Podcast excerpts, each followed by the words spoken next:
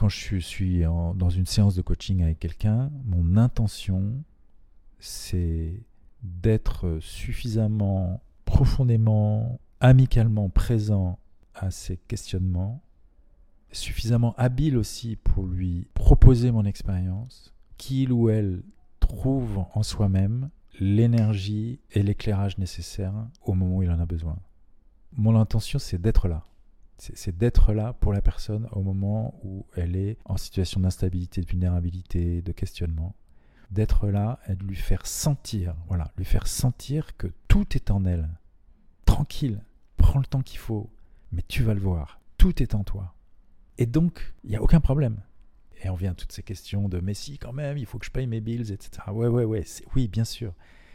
Mais au bout du compte, tout est là. C'est ça mon intention.